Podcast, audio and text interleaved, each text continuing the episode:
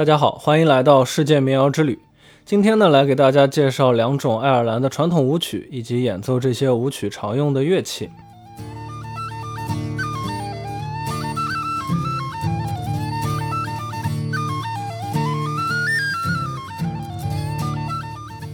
在爱尔兰的各种酒馆以及聚会活动当中呢，舞曲啊都是必不可少的。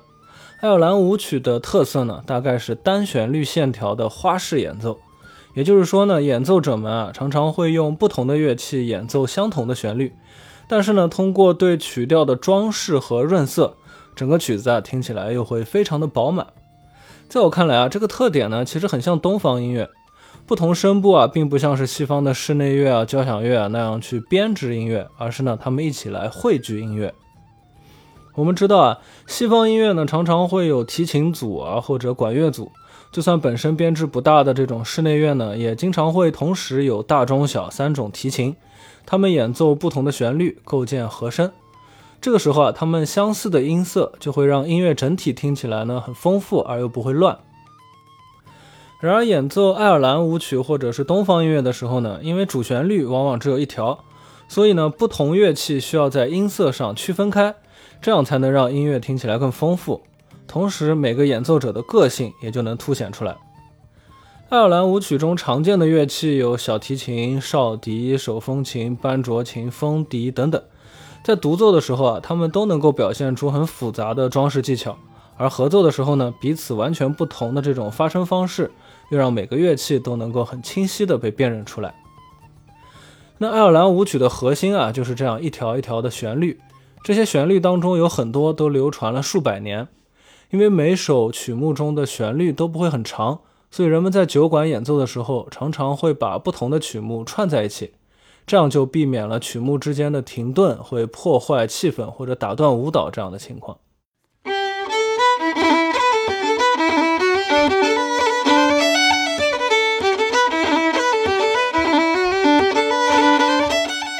接下来，我们先来介绍乐器。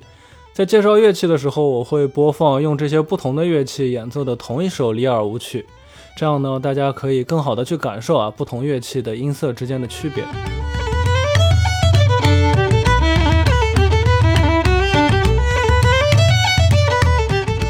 首先是小提琴，大家可能会觉得小提琴嘛没什么必要介绍了，都听过见过了。但也许你偶尔会发现啊，在一些情况下呢，小提琴不叫做 violin，而是叫做 fiddle。Fiddle 作为名词，往往指的是民间提琴。除了极少数这种弦的数量不同，或者增加了共鸣弦的这种变体之外啊，在绝大部分的情况下，它和我们熟悉的这种小提琴没有任何的区别。也就是说啊，如果你去乐器店说我要买 Fiddle 或者我要买 Violin，老板呢都会给你拿一样的小提琴。但是如果你去交响乐团说我要找你们的 Fiddle 演奏家，那人家可能会告诉你我们这里没有。那这个区别到底在哪里呢？其实就是演奏方式。爱尔兰的舞曲也好，美国的乡村蓝草音乐也好，这些音乐当中的小提琴演奏呢，是带有许多花哨的装饰的。左手的各种滑音技巧啊，右手的这种跳音啊、双弦律动啊等等，就像 fiddle 这个词本身的意思一样，它就是不停摆弄。这个就是民间提琴的演奏方式。演奏飞斗的乐手啊，往往不是很适应古典音乐那种大跨度的旋律啊、把位切换啊和稳定的这种运弓等等。相反呢，古典小提琴演奏者也不会去学习民间提琴里面这些复杂的、自由的装饰手法。最终，这就导致了一个乐器它需要有两个名字来区分这种不同的侧重点。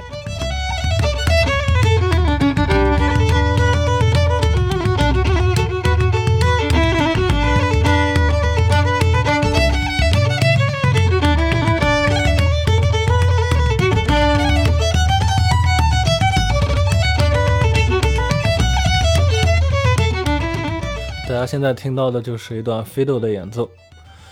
那下一个要介绍的是六角手风琴。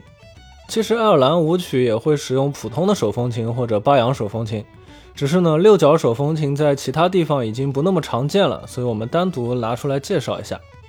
顾名思义啊，六角手风琴呢，它就是一个六角形的有风箱的一个黄鸣乐器。这种乐器在19世纪末传入爱尔兰之后呢，由于它的价格低廉，声音洪亮。一下就流行了起来，而且据说啊，六角手风琴尤其是受到爱尔兰家庭主妇的欢迎，因为这种乐器啊，上手演奏比较简单，而且呢由工厂量产，相对于其他手工乐器来说呢，就更容易购买到。那即便是一个没有经过专门的音乐训练的普通家庭主妇，她在做完家务的闲暇时间呢，也可以来自己练习这种六角手风琴。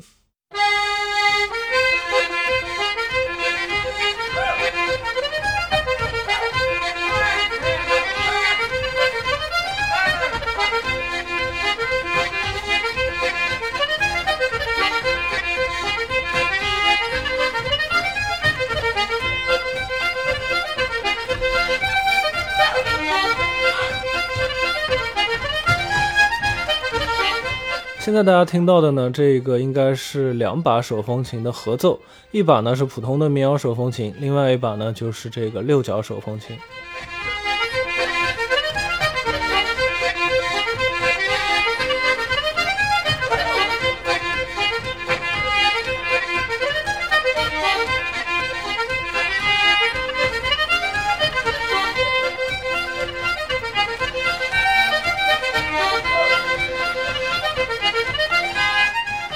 刚刚这一段里面，大家应该能听出来啊，这里面有两个不同的手风琴音色，他们演奏的是同样的旋律。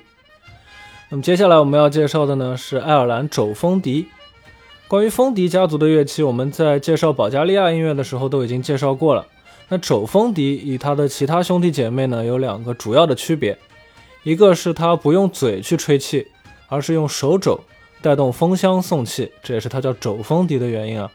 那另外一个呢，就是相比其他风笛这种嘹亮高亢的声音，它会更加温柔一点，它更适合在室内演奏。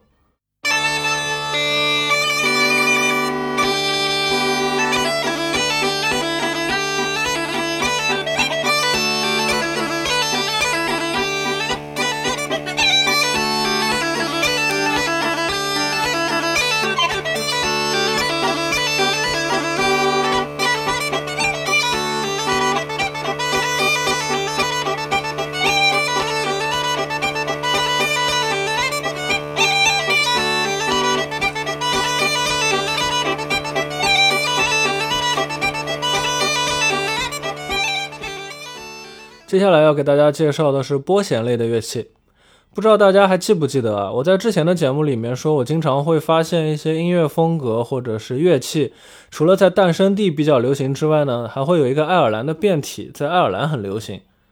从乐器上来说呢，就比如曼陀林，它原产于意大利，它是瓢形的乐器嘛。原本除了地中海风格的音乐啊，在其他地方并不算很常见。但是它传到爱尔兰之后呢，就被改造成了一种扁平琴声的，叫做 A 型曼陀林。这种曼陀林啊，现在要比意大利的瓢形曼陀林要普及的多。它也成为了之后美国乡村音乐当中使用的这个 F 型曼陀林的前身。还有一个就是来自希腊的布祖基琴。那除了希腊和土耳其啊，在其他地方就很少有人演奏了。但是它传到了爱尔兰之后呢，又被切掉了这个圆肚子。变成了一个比较扁平的形状，也就成了爱尔兰版的布祖基琴。其实最传统的爱尔兰音乐里啊，除了竖琴之外呢，是极少会出现弹拨乐器的。但是这些外来的乐器啊，它们被改良之后呢，却成为了爱尔兰自己民族文化的一部分。然后呢，美国乡村音乐最主要的两个源头就是爱尔兰音乐和黑人音乐嘛。而非洲传到美国的这个班卓琴啊，也反过来从这条路又传到了爱尔兰。而爱尔兰人呢，再一次改造出了自己的低音班卓琴这个版本。现在呢，爱尔兰版的曼陀林、布祖基、班卓，加上免于被改的吉他，共同组成了一种爱尔兰特色的拨弦伴奏组合。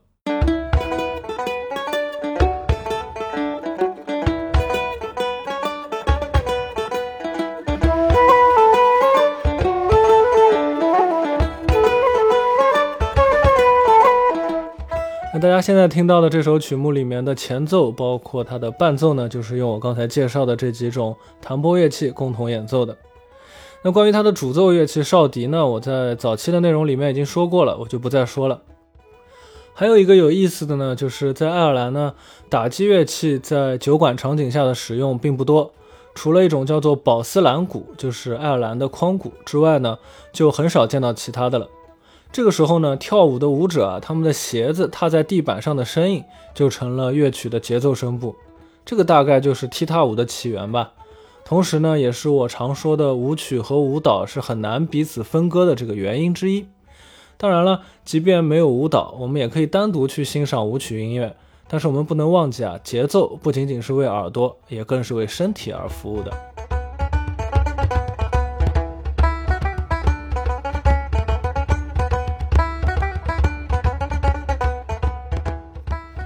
这一期的标题是三叶草和四叶草嘛？爱尔兰的一个象征图案就是三叶草。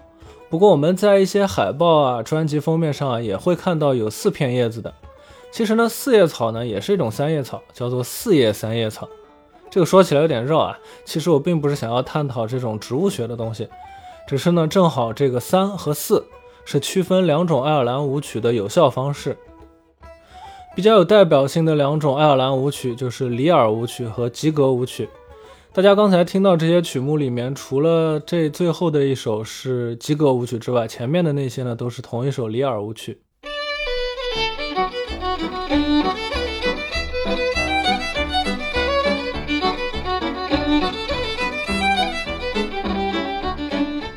我们再放回这一首里尔舞曲啊，里尔舞曲呢是爱尔兰传统音乐当中最受人们欢迎的，它既可以给踢踏舞伴奏，也可以给集体舞伴奏。它一般是四四拍的，但是它给人听起来感觉呢会更跳跃，就像一个二二拍的。大部分的曲子呢是两段式的，演奏者会重复演奏 A A B B 这样去循环。大约重复两次之后呢，就会发挥自己对旋律进行的这种变奏啊，或者是像之前说的那样，就直接转到另一首律动相同的曲子上去了。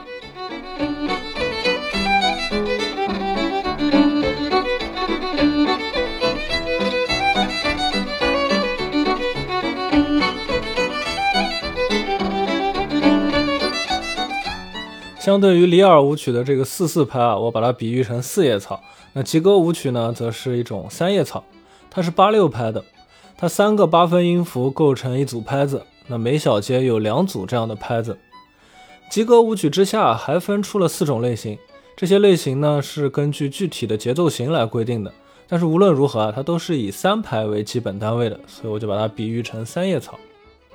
为了区分这些节奏，爱尔兰的音乐家们呢会使用一些口诀。来念这些外行听起来不明所以的咒语啊，就可以立刻转换脑海里面的节奏律动模式。比如说有一个口诀，它就是熏肉片和香肠，rushes and sausages。它其实读起来啊，就是一个稳定的八六拍的一个律动。那相对的呢，里尔舞曲的话呢，就可以是双层巴士，他们叫做 double ducker。那这个词同时也可以是双层三明治的意思。那我现在播放的这首曲子是一首里尔舞曲嘛，所以大家可以先在这个曲子里面找一下 double ducker。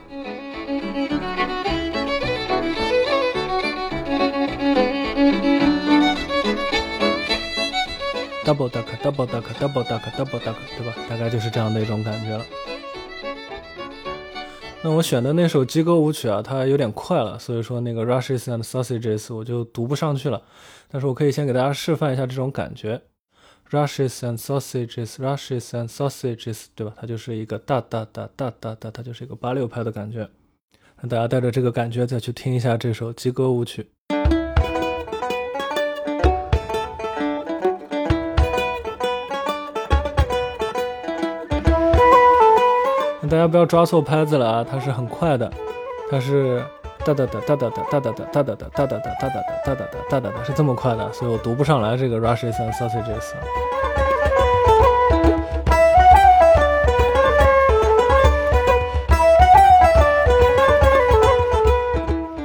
我刚才说了，这两个口诀它分别是熏肉片和香肠，还有双层三明治的意思嘛？那巧了呀，前几期我说到爱尔兰乡村酒馆里面给音乐家们免费提供的食物，它就是香肠和三明治嘛。那看来他们的灵感啊，真的是直接来源于生活。